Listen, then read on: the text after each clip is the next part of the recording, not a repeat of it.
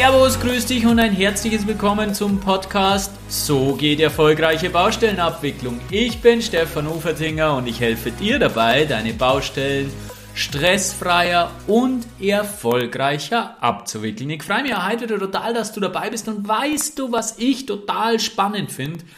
Alle erfolgreichen Menschen in unserer Branche, mit denen ich mich unterhalte, sind auf gutes Zusammenarbeiten aus. Alle innovativen und neuen Konzepte funktionieren nur, wenn die Kooperation, das Miteinander stimmt. Und das gefällt mir natürlich enorm. Du weißt ja mittlerweile, dass das mein Herzensthema ist. Die Zusammenarbeit auf der Baustelle, die Beziehungen auf der Baustelle.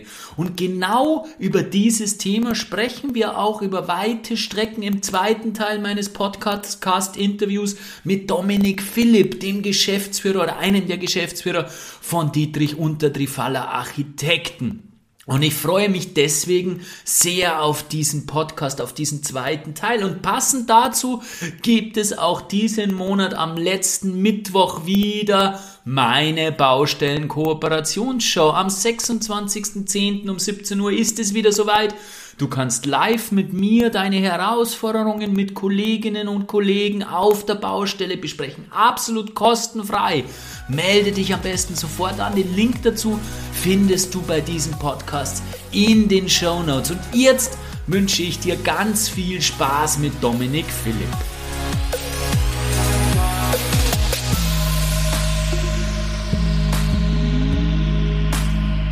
Im ersten Teil des Interviews haben wir über die Abwicklungsmodelle im Holzbau von Dietrich Untertrifaller Architekten gesprochen.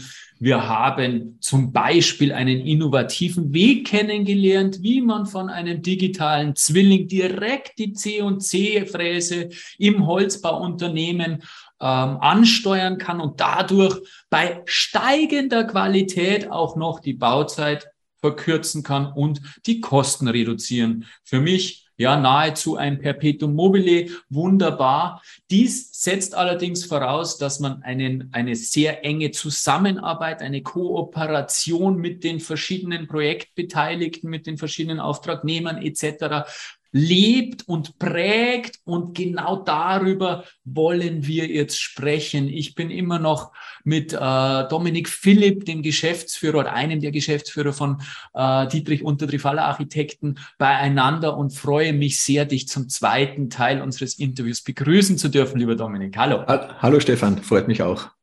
Ja, wer den ersten Teil nicht gehört hat, noch einmal kurz äh, den Dominik vorgestellt. Dominik ist Architekt und Bauingenieur und ist eben Geschäftsführer bei äh, Dietrich Untertrifaller Architekten. Das ist wahrlich kein kleines Büro. Ihr habt insgesamt sechs Standorte. Die Mutter ist in, ähm, in Bregenz. Dann seid ihr noch in Wien, St. Gallen, Paris, München und Frankfurt. Das sind natürlich klingende ähm, ähm, Orte. Und das Schöne ist, das hast du im ersten Teil gesagt, äh, was ich eine, eine ganz, ganz intelligente Lösung finde. Ihr seid da überall als, ähm, als ortsansässiges Büro gelistet oder, oder tretet ihr da auf? Also ihr habt jetzt nicht ihre, ihre, eure Mutter in, in Bregenz und irgendwo eure Satelliten als hundertprozentige Töchter, sondern ihr seid überall ein eigenständiges Unternehmen und schaut, dass da natürlich auch Kontakte mit den Ortsansässigen bekommt und dadurch auch eine große Akzeptanz. Akzeptanz. Dazu gehört natürlich ein Mindset,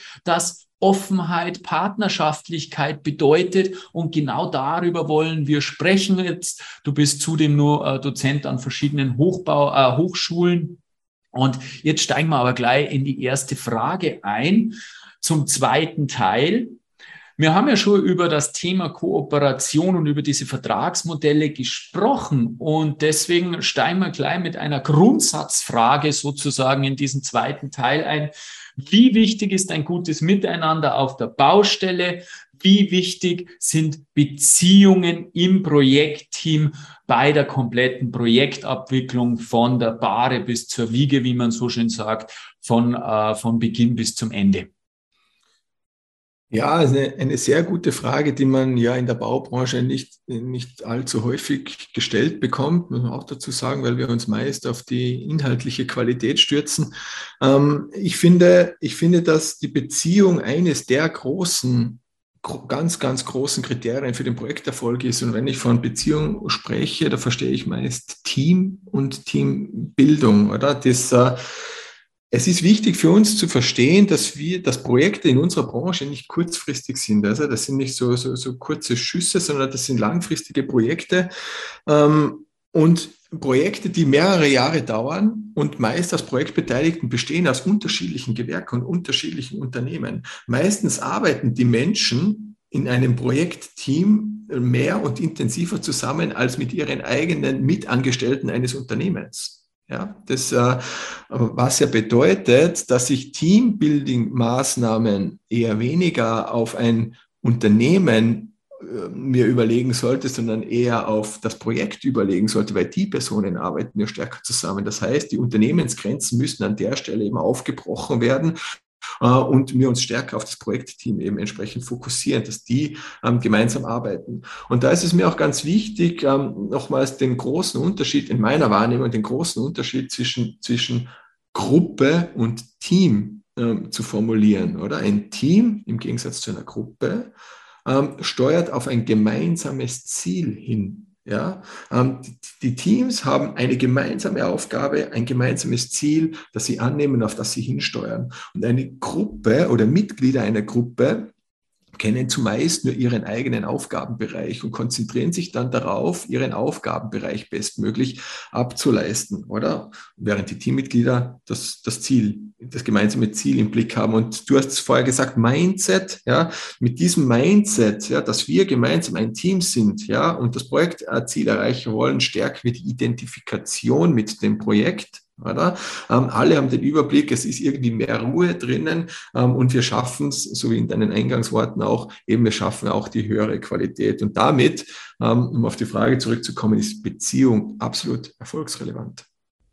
Das sehe ich zu 100 Prozent genauso wie du, Dominik. Und ich finde voll schön, weil das ist auch äh, meine Wahrnehmung der letzten Jahre. Ich finde voll schön, dass du dieses Thema der unternehmensübergreifenden Teams angesprochen hast, weil genau das äh, habe ich als über Jahre lang erlebt. Ich habe viel, viel intensiveren Kontakt mit dem Bauherrn, mit dessen Projektleitern gehabt, als mit meinem eigenen Unternehmen. Ich habe teilweise den, äh, den, meinen Kunden, meinen Bauherrn besser gekannt von den internen Strukturen her, wie er funktioniert, wie mein eigenes Unternehmen. Und genau das ist es, äh, was du dort ansprichst. Da ähm, müssen wir umdenken und wirklich schauen, dass wir Teams pro Projekt formen, zumindest bei den großen Projekten, wie du angesprochen hast, die mehrere Jahre dauern, weil dann können wir auch ja, die Vorteile davon ernten, wie wir, wie wir besprochen haben. Jetzt ist es ja so, Du ähm, wickelst ja schon längere Zeit eben Projekte mit dieser frühen äh, Einbindung des AN ab. Das heißt, ähm, es gibt einen gewissen Rahmen, der eine, eine, eine ähm, Beziehung oder ein Teambuilding befördert durch diese frühe Zusammenarbeit, auch dadurch, dass er mitplant und alle diese Dinge. Und demgegenüber stehen natürlich die persönlichen Voraussetzungen der Projektbeteiligten, die entweder tendenziell kooperativer Natur sind oder eher konfrontativer unterwegs sind. Und da meine Frage aus deiner Erfahrung heraus, was ist wichtiger für dich, beziehungsweise kann man überhaupt von wichtiger sprechen? Ähm, kann man allein durch den Rahmen, durch einen ähm, ja, Allianzrahmen Kooperation und Miteinander fördern oder geht es nur, wenn auch das Mindset, wenn auch die Einstellung der Projektbeteiligten stimmt. Was ist für dich der entscheidendere Faktor oder sind vielleicht auch beide gleich wichtig? Wie stehst du da dazu?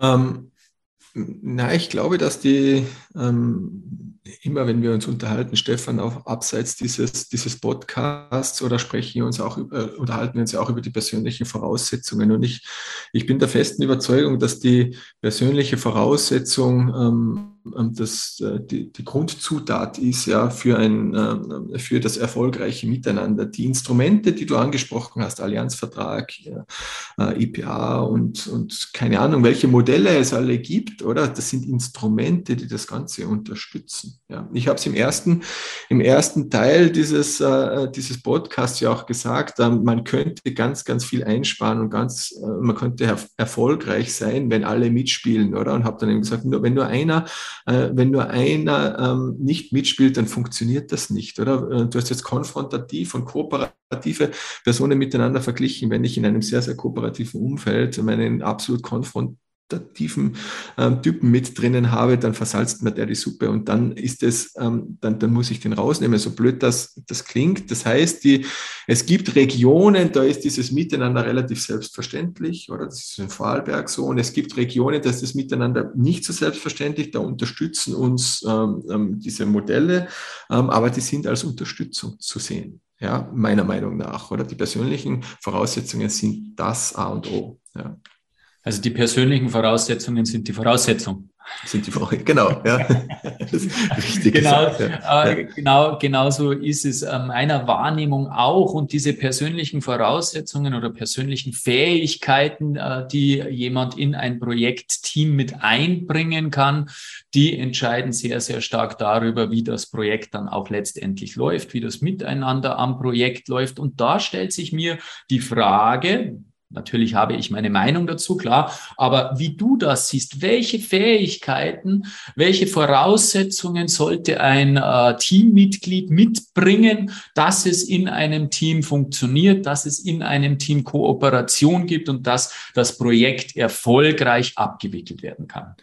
Ja, ähm, ja, da gibt es äh, auf jeden Fall ähm, ähm, ähm, Fähigkeiten, würde ich mal sagen, oder, oder, Talente, die dafür notwendig sind. Das ist ja auch die große Frage. Im ersten Teil auch habe ich es angesprochen, dass die, die Auftraggeberin im Formen des Teams natürlich den, den, die, die Basis legt für die Kooperation und der Zusammenarbeit. Und das ist die Frage, die wir uns immer stellen müssen. Wie schaffen wir es auch aus, aus einzelnen Expertinnen und Experten ein hochleistungsfähiges Team zu formen, oder? Und das meine ich, und das haben wir auch in einem Gespräch abseits unseres Podcasts ähm, ähm, miteinander besprochen, Steffen, das geht über Motivation, es geht über Begeisterung, es geht über Freude und es geht über Hingabe. Und ähm, das kann man nicht anordnen. Ich kann jetzt sagen, mit, mit, mit so einem Gesicht und streng schauen und sagen, und jetzt habt ihr Freude dabei. Ja? Ähm, das kann man nur vorleben, dieses mitreißende Element. Und das geht nur, ähm, auch das haben wir schon besprochen, das geht nur, wenn die Projektaufgabe Aufgabe auch einen Sinn macht. Ja, wenn man den Sinn versteht und dann auch alle im Team den Sinn entsprechend sehen an dieser Aufgabe. Also was sind die persönlichen Eigenschaften dann an der Stelle? Die persönlichen Eigenschaften für ein erfolgreiches Miteinander würde ich sagen, Respekt, Toleranz und vor allem Vertrauen. Ja, und, und Vertrauen ist die, ist, gehört zur DNA erfolgreichen Plans einfach dazu.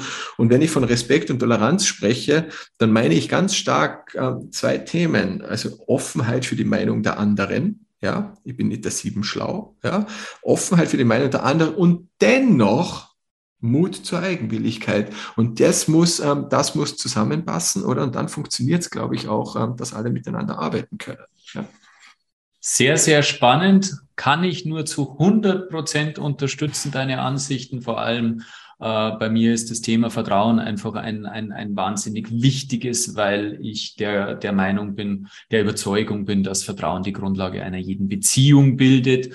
Und so ein Team funktioniert nur mit Beziehungen. Und ich bin eben auch der Ansicht, dass man Vertrauen lernen kann, dass man lernen kann, wie man sich vertrauenswürdig verhält, indem man eben gewisse ähm, ja, reflektierende Haltungen einnimmt und sein Verhalten reflektiert und schaut, ja, wie habe ich mich verhalten und wie könnte ich mich vielleicht anders verhalten. Jetzt hat ja nicht jeder Kollege und jeder Projektbeteiligte diese Fähigkeiten gleich am Start. Und selbst wenn diese Fähigkeiten da sind, bei uns geht es oftmals um viel Geld. Äh, bei uns in der Baubranche, bei uns geht es natürlich um widerstreitende Interessen. Das hilft nun mal nichts, weil jeder, jedes äh, Wirtschaftsunternehmen kann nur überleben, wenn äh, der, der, der Geldfluss unterm Strich stimmt. Das heißt, ähm, es werden trotzdem Konflikte entstehen. Wie gehst du mit Konflikten im Projekt um? Und was sind da deine Strategien, ja, diese natürlich im Vorfeld zu vermeiden und wenn sie auftreten, dann auch äh, diese zu lösen? Ja, das ist ähm, ähm, wie du es auch selber angesprochen hast, oder wir sind, wir, wir sind in unserer Branche in einem Projekt einfach ganz viele Beteiligte und alle haben eine Meinung. Ja, ähm, Architektur, Haustechnik, Tragungsformen, alle haben eine Meinung und es ist nur logisch, ähm, ähm, es ist nur logisch, ähm, ähm, dass wir alle diese Meinung auch kundtun müssen. Ich habe gerade den Mut zur Eigenwilligkeit angesprochen, oder? Und das, diese Eigenwilligkeit, diese Meinungsvielfalt schafft Reibung, oder? Im Projekt. Und die Reibung ist etwas, was ich gerne hätte im Projekt. So blöd das klingt, weil ich da die Qualität rausbekomme. Ja? Aus dem Grund möchte ich, dass alle ihre Meinung kundtun, ähm, immer mit ihrem Blick auf die Sache. Ja? Nur die Schwelle zwischen Reibung und Konflikt ist so niedrig. Ja, die ist extrem niedrig, dass ich ja und, und ist extrem schnell überschritten. Und, und das meine ich, ist ein reines Kommunikationsthema. Oder ich möchte nicht, dass einer zurücksteckt in seiner Meinung. Ich möchte nur unter dem Titel Der Ton macht die Musik. Ja, ähm, dass er die auch richtig kundtut. Ich habe vorher über Respekt und Offenheit für die Meinung der anderen gesprochen, oder? Das heißt, in unseren Projekten, in all unseren, ich meine jetzt nicht die Projekte von Dietrich Unterbriefaller, sondern in all unseren Projekten auf dieser ganzen weiten Welt ist nicht nur die inhaltliche Qualität erfolgsrelevant, sondern auch die Qualität der Zusammenarbeit ja, ähm, relevant. Und daher, ähm, und das muss gelernt sein, und daher pflegen wir auch immer zwei Checks beider Qualitäten. Ja, also wir arbeiten sehr stark nach der Scrum-Methode oder? Und nach jedem Sprint. Ähm, so nennen wir die einzelnen Themenblöcke, die wir abarbeiten, checken wir also nicht nur die inhaltliche Qualität, ist das Haus groß, klein, grün, rot, schwarz, ja, und, und treffe ich damit den Geschmack der Auftraggeberin, sondern wir checken auch die Qualität der Zusammenarbeit. Das ist der Unterschied zwischen Review und Retrospektive. Oder? Also Review ist inhaltliche Qualität mit der Auftraggeberin, Retrospektive, da trifft sich nur das Team. Und das sind ja meistens Leute, die noch nicht zusammengearbeitet haben und jetzt zum ersten Mal zusammenarbeiten und natürlich herausfinden müssen, wie sie arbeiten. Und in der Retrospektive nach den drei Titeln Keep, Drop, Try, ja, versuch, äh, analysieren wir äh, die Zusammenarbeit der letzten zwei Wochen. Ja, und sagen, was hat gut gepasst, was funktioniert überhaupt nicht, was sollten wir verändern. Ähm, und, und nivellieren so die Art und Weise oder nähern uns so der, der, der harmonischen Art und Weise der Zusammenarbeit an. Ja? Und damit vermeide ich extrem viel Konflikte ja, bei mir im Haus. Im Übrigen ist da die Auftraggeberin nicht dabei, ähm, sondern es ist wirklich ein teambezogenes Thema, damit man nicht sich irgendwie noch einmal vor der Auftraggeberin noch einmal groß machen muss, sondern ähm, ähm das ist wirklich auf Augenhöhe dann ein Gespräch, das moderiert ist im Übrigen. Ja, also da ist nicht irgendeiner vom Team dann da ober, sondern da kommt ein, bei uns der Scrum Master dazu und moderiert diese, diese Runde. So, und trotzdem überschreiten wir die Schwelle zum Konflikt. Ja, also dass wir vermeiden, ähm, wir vermeiden viele, viele Konflikte und dennoch passiert es und ähm, ähm, teilweise ist es auch so eingefahren, dass wir das in eine andere Ebene heben müssen, mit einer unbelasteten, unverbrauchten Ebene heben müssen oder da kommt dann auch mal ich dazu oder wer andere, der einfach mit einem sehr, ähm, mit einer sehr beruhigenden Art und Weise dann versucht auch herauszufinden, worum geht's denn überhaupt? Ja, ähm, äh, das ist moderierend, ähm, das ist Mediation vielleicht nicht ganz, aber sehr moderierend, dann ähm, ähm dieses Ding aufzulösen. Ja. Genau, weil wie gesagt, Konflikte vermeiden wir nicht. Ja.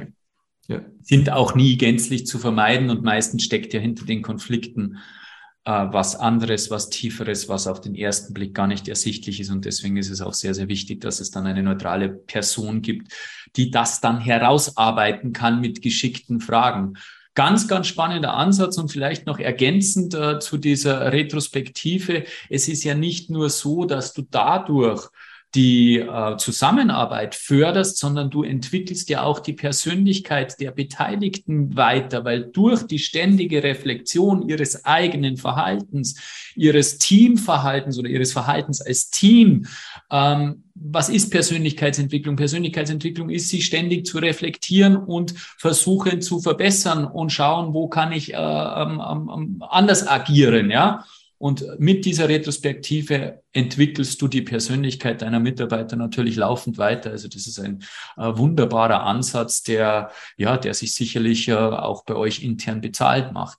Gehen wir etwas weg von den Persönlichkeiten, von, ähm, von der, vom, vom Verhalten der Projektbeteiligten wieder hin mehr zu Projektabwicklung. Ihr habt ja eine lange Vorlaufzeit oder relativ lange Vorlaufzeit. Bei den Projekten haben wir ja im ersten Teil besprochen durch das, dass ihr ähm, ähm, ähm vorfertigen müsst, dass ihr früh planen müsst und die Projektbeteiligten oder die ANs früh einbindet und die Module natürlich auch eine ähm, gehörige Produktionszeit haben. Jetzt ist es ja so, und das ist ja hinlänglich bekannt, dass eines der größten Probleme in unserer Branche die baubegleitende Planung ist. Wir schaffen es einfach nicht, die Wünsche des Kunden rechtzeitig in eine stimmige, in sich konsistente Planung zu gießen und mit der dann in eine Ausschreibung zu gehen.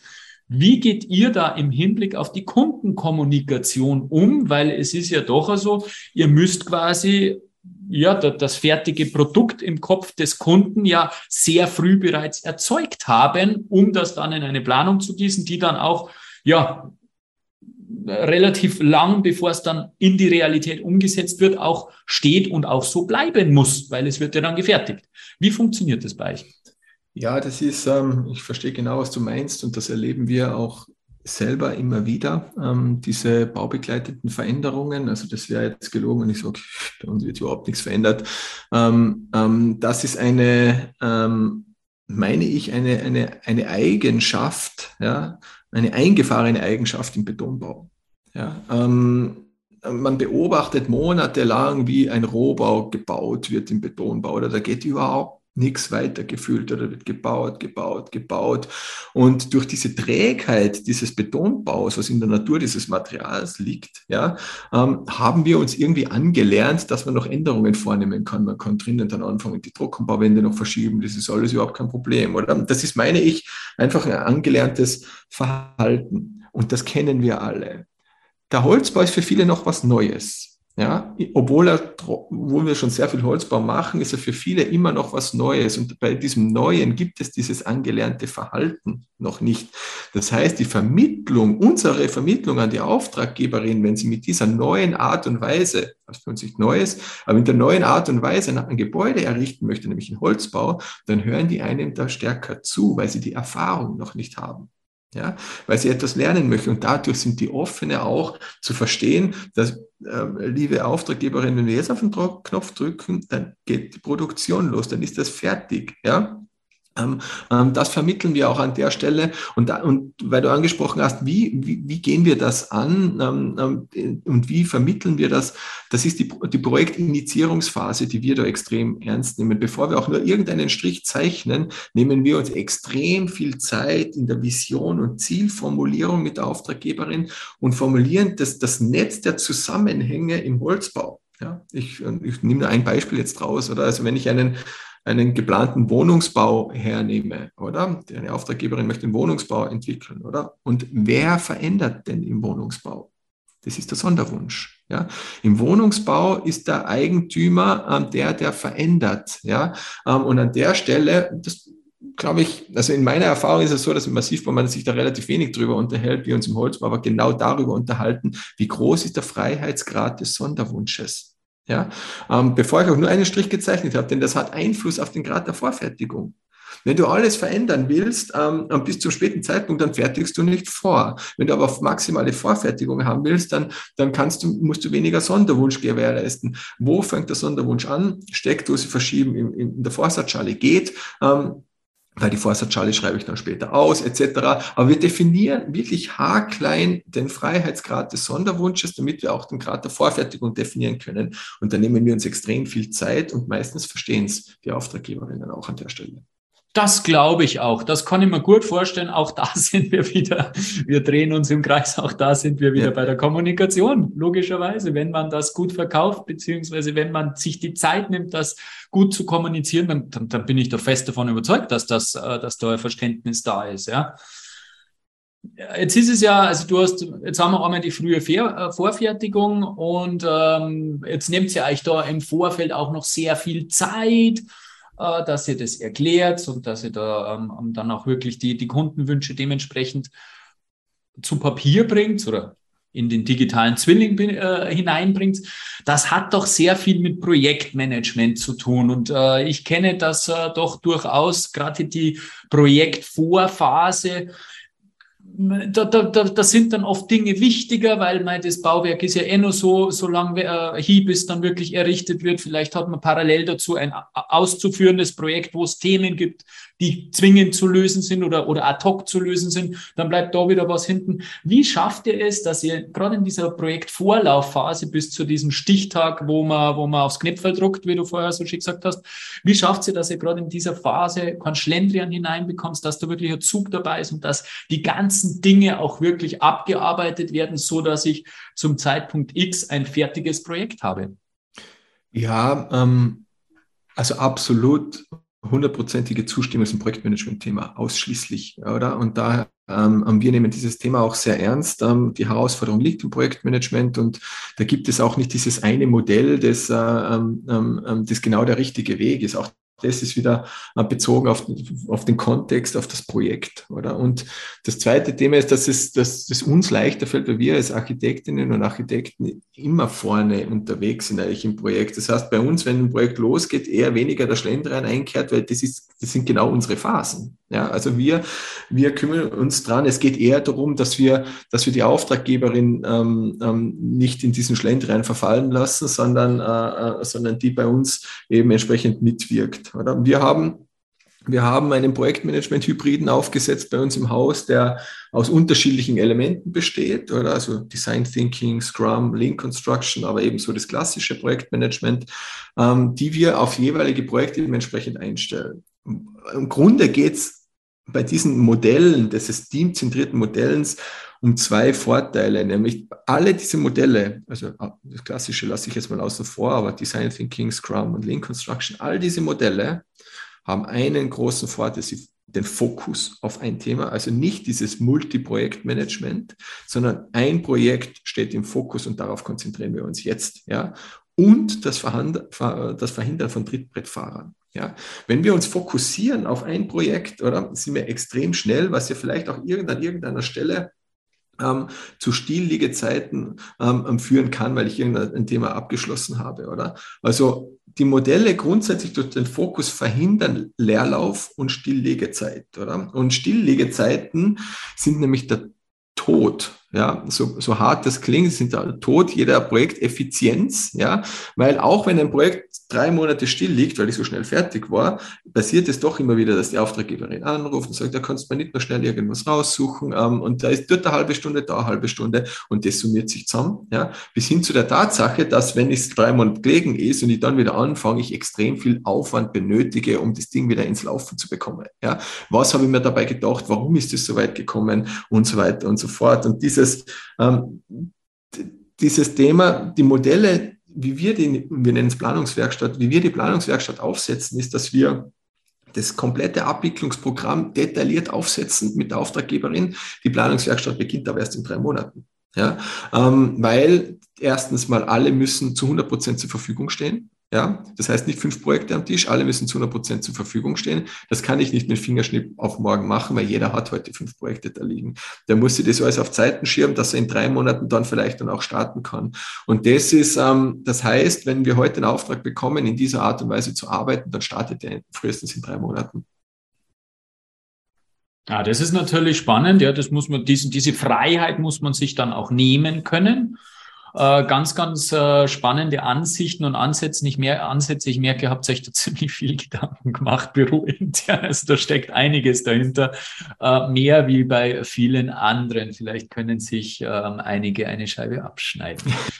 Eine weitere Herausforderung, die bei eurem speziellen Thema oder bei dem speziellen Thema, über das wir sprechen, Holzbau, äh, natürlich äh, auf euch ähm, zutrifft, ist, dass ihr mit verschiedenen Gewerken hantieren müsst, weil äh, ein Holzfundament ist äh, jetzt nicht so die gängige Baupraxis. Das heißt, ihr werdet irgendwo ähm, unterkellert, ja, nein, aber auf jeden Fall ein Fundament benötigen aus Beton. Und jetzt haben wir ja gerade gesagt, der Beton ist äh, zwar ein träges, aber dafür sofort abrufbares ähm, ähm, Gewerk. Der Holzbau dafür unter Umständen eine sehr oder zumindest lange Vorfertigungsphase. Wie geht man damit um, mit dieser äh, unterschiedlichen Charakteristik der verschiedenen Gewerke? Schreibt sie dann unterschiedlich aus? Schreibt sie trotzdem alles gemeinsam aus? Wie, wie, wie macht sie das? Ähm, wir schreiben nicht gemeinsam aus, sondern wir, wir schreiben da unterschiedlich aus und auch da gibt es diesen, diesen Regler, den ich vorher angesprochen habe. Ja, also wir, versuchen rechtzeitig zu integrieren, die Personen, die planen. Ja, den Betonbauer, der, der plant mir ja nicht, oder? Der baut nach meinen Plänen. Das heißt, den kann ich auch anders ausschreiben. Ich integriere die Person, ähm, die, die, die, die plant und das ist der Holzbauer in dem Fall, wenn wir über Holzbau sprechen, oder? Und ähm, ähm, der hat eine, ein anderes Ausschreibungsmoment. Ich schreibe keinen Generalunternehmer aus an der Stelle, weil der, weil der Holzbauer macht nicht gerne Generalunternehmen. Es gibt ein paar vereinzelte Unternehmen, die machen das, aber sonst macht der Holzbauer das nicht. Ja, der, der, hat die, der ist strukturell nicht so aufgestellt, dass er alle Gewerke durchlaufen lassen kann durch, sein, durch seine Firma. Das heißt, wenn ich da an der Stelle einen Generalunternehmer ausschreiben würde, würden meistens die Massivbauer anbieten mit einem Holzbauer im Sub. Ich schreibe aber einen Holzbau aus. Das heißt, der Holzbau ist ja mir das Wichtige. Und deswegen muss ich ein anderes äh, Vergabemodell wählen in, in, in, meiner Wahrnehmung. Und ähm, wir schreiben, wenn wir die Regel eingestellt haben mit der Auftraggeberin, zumeist ein Paket aus. Also den Holzbau allein ist vielleicht ein bisschen wenig. Ähm, da hängt dann die Fassade mit dabei. Wenn ich von Fassade spreche, ist das Fenster dabei, dann ist der Sonnenschutz auch noch dabei, dann ist der Spengler dabei, dann ist oben der Schwarzdecker dabei. Äh, das heißt, wenn ich von diesem Hülle-Dicht-Paket spreche, ja, dann ist das ein Paket, das ich ausschreibe. Ja, ich schreibe ähm, zu einem und das zu einem frühen Zeitpunkt. Ähm, ich schreibe nicht aus zu einem frühen Zeitpunkt den, den Betonbauer, den Erdbauer, den Kanalbauer, den Maler ähm, ähm, und so weiter. Die können später, die können später ausgeschrieben werden ähm, zu dem Zeitpunkt, wo sie dann eben auch bauen, weil die bauen ja auch nach meinen Plänen. Ja, und die brauche ich nicht mit berücksichtigen. Ja macht absolut Sinn und sowas in der Richtung habe ich mir bereits gedacht. Kommen wir noch auf ein weiteres brennendes Thema und das ist jetzt allgemeingültig, äh, aber interessiert mich gerade in einem speziellen Fall das Thema Preissteigerungen. Und da ist es ja aufgrund dieser langen Projektvorlaufzeit, die Sie auch wieder habt, natürlich noch brisanter, weil es noch schwerer einzuschätzen ist, noch mehr Risiko gibt. Und gerade in der jetzigen Zeit, wo die, wo die, wo die Steigerungen ja wirklich, ja, außer der Norm sind, ähm, schwingt natürlich dann noch ein höheres Risiko mit. Wie geht ihr damit um? Äh, und äh, geht es ja vielleicht auch solche Wege, dass Risiken gemeinsam getragen werden? Geht an der Stelle gar nicht anders, Stefan. Also ähm, das muss gemeinsam getragen werden, weil ähm, du hast natürlich recht, oder? Die Personen, die ich rechtzeitig, die ich frühzeitig in meinen Planungsprozess integrieren möchte, kommen meistens nach dem langsamen Rohbauer. Ja, ähm, das heißt, der Holzbauer wird frühzeitig vergeben, fängt aber erst in 15 Monaten an mit Bauen. Ja, ähm, und wie soll der wissen, wie der Holzbaupreis sich entwickelt, wenn wir uns die Geschichte jetzt anschauen? Jetzt ist zwar der Holzbaupreis wieder da, wo er letztes Jahr war, oder? Das hat sich einnivelliert, das passt, oder? Aber dazwischen drinnen war der mal irgendwo, ja? Ähm, und wenn wir uns die Entwicklung anschauen, kann das in einem Jahr genau wieder so weit sein, oder? Und, und wenn der, wenn ich dann überhaupt ein Angebot bekommen würde, ja, würde der mal wahrscheinlich alles draufschlagen auf den Holzbaupreis, damit er ja auf der sicheren Seite ist, oder? Und damit bin ich ineffizient ähm, und überhaupt nicht kostensparend. Wir müssen, und das machen andere Firmen übrigens auch so, das ist überhaupt äh, nichts Neues, wir müssen, wir, oder anders, wir fixieren die Themen, die in der Wertschöpfung im eigenen Haus liegen. Ja, also Baustelleneinrichtung, Bauzaun, bla bla bla, alles Gehälter, das ist alles fixiert.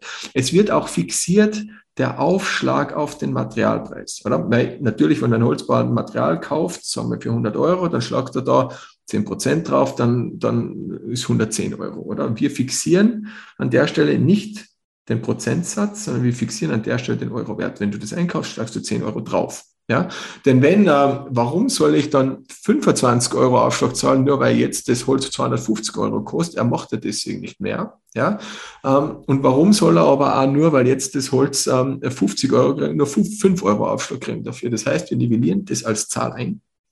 Und die Variable des Materialpreises bleibt die Variable im Angebot. Ja, er holt sich dann auch ein neues Angebot ein vom Markt. Er zeigt uns das. Wir haben die Möglichkeit, parallel auch noch ein Angebot zu holen, ähm, um das zu vergleichen, äh, damit äh, vielleicht gibt es ja günstigeres, das er dann integrieren kann äh, in seinem Angebot und danach wird das halt einnivelliert. Bringt aber keine Fixierung des Preises. Aber wenn ich mir heute die Stoffpreisklauseln die, die Gleitpreisklauseln, wie heißt das, ähm, anschaue, dann, ähm, dann ist es ja heute eh nahezu nicht möglich, einen Fixpreis zu bekommen. Ja.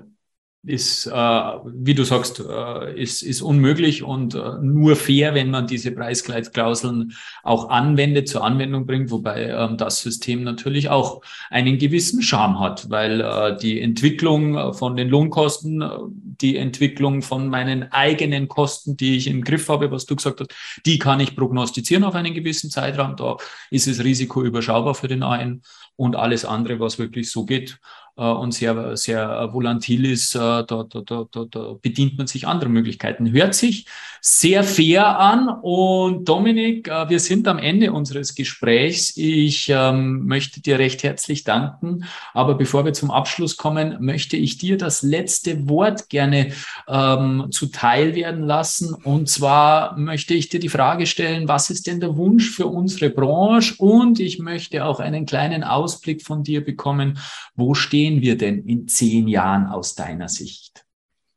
Ja, also ähm, ähm, mein Wunsch, ja, ähm, mein Wunsch ist, dass wir mit unserer Branche endlich aufschließen zur Gegenwart. Ja, so, so, so, so hart das klingt, wir sind immer noch in der Vergangenheit, so wie andere Branchen bereits arbeiten oder? Digital, kooperativ, transparent, so müssen auch wir in der Baubranche endlich anfangen zu arbeiten, oder? Machen wir ja eh schon partiell.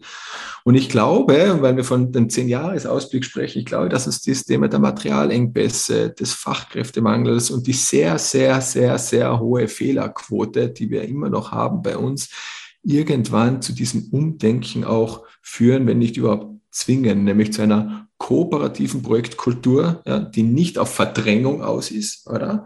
sondern auf eine Zusammenha Zusammenarbeit ausgelegt ist und der, der Fokus in der Projektentwicklung, wenn wir vom Thema Sinn sprechen, ja, auf die Vision ausgerichtet ist, auf das Ziel eines Projekts ausgerichtet ist und nicht auf die Selbstoptimierung. Ja. Eine Bearbeitungskultur, die sinnstiftend ist, ähm, die das Handwerk eben schätzt, oder? Also ich möchte mit der digitalen Arbeitsweise nicht das Handwerk ähm, ausbremsen. Ähm, und zeitgleich, also wenn ich das Handwerk eben schätze, zeitgleich doch die digitalen Möglichkeiten der Produktion nutzt und so zu nachhaltigen und vor allen Dingen identitätsstiftenden Quartieren, Städten und Gebäuden führt. Und das ist so mein Wunsch und mein Ausblick auch auf die, auf die nächste Zeit in unserer Branche. Dominik, dem ist nichts mehr hinzuzufügen. Das ist eine schöne Vision, der ich mich zu 100 Prozent anschließen kann. Ich bedanke mich ganz, ganz herzlich äh, für das Gespräch. Äh, für mich war es äh, sehr interessant, sehr spannend, wahnsinnig interessante Ansichten. Ich merke, da steckt extremst viel dahinter bei euch im Büro. Ihr habt euch ganz, ganz viele Gedanken gemacht die letzten Jahre oder Jahrzehnte wahrscheinlich. Und das ist toll, dass es solche Unternehmen gibt. Schön daran teilhaben zu dürfen. Vielen Dank. Sehr, sehr gerne und danke für die Einladung, Stefan.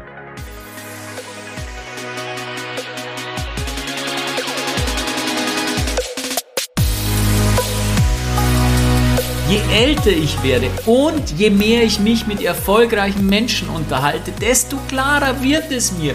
Persönliche Weiterentwicklung ist der Schlüssel, ist die Basis. Daraus aufbauen folgt besseres Projektmanagement, bessere Zusammenarbeit, mehr Kommunikation, mehr Kooperation.